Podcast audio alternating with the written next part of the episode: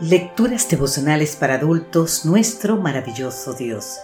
Cortesía del Departamento de Comunicaciones de la Iglesia Dentista del Séptimo Día Gascue en Santo Domingo, capital de la República Dominicana. En la voz de Sarat Arias. Hoy, 24 de septiembre, tú eres Dios que ve. El libro de Génesis capítulo 16, los versículos 1 y 2 nos dicen, Sarai, mujer de Abraham, no le daba hijos, pero tenía una sierva egipcia que se llamaba Agar. Dijo Sarai a Abraham, ya ves que Jehová me ha hecho estéril, te ruego pues que te llegues a mi sierva, y quizá tendré hijos de ella. Atendió Abraham el ruego de Sarai. Diez años habían pasado y la promesa de Abraham de que tendría un hijo no se había cumplido.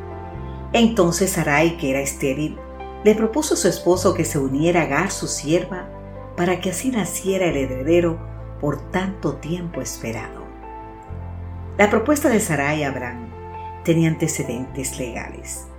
En la cultura de aquel tiempo, pues se sabe que una esclava dada a la esposa era su propiedad personal. Como tal, podía entregarla como esposa secundaria a su marido para que tuviera hijos por ella. Este arreglo no se podía llevar a cabo sin el consentimiento de la esposa.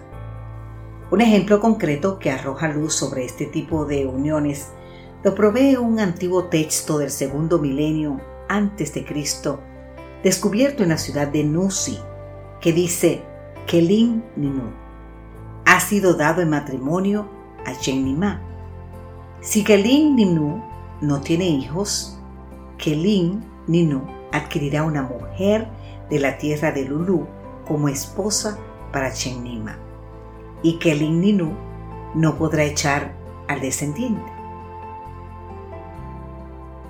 Aunque era legal, la propuesta de Sarai evidenciaba falta de fe en la promesa divina.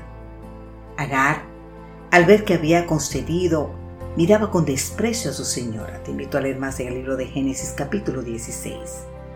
Sarai, por su parte, arremetió contra Agar, y el resultado fue una batalla campal, en la que la sierva llevó la peor parte. Como Sarai la afligía, Agar huyó de su presencia. Sola y embarazada, Agar fue a parar al desierto.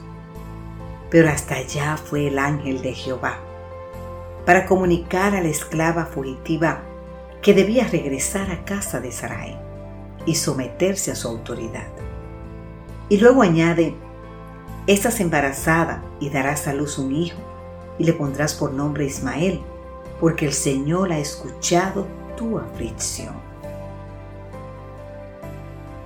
No pude imaginar la alegría de Agar al comprobar que el Dios de Abraham era también su Dios, un Dios que no solo veía su aflicción, sino además escuchaba su clamor. Entonces llamó a Dios por un nombre. ¿Sabes cuál fue ese nombre? Tú eres el Dios que ve. Bendito sea Dios. No importa dónde estemos hoy, sus ojos estarán sobre nosotros, querido amigo, querida amiga.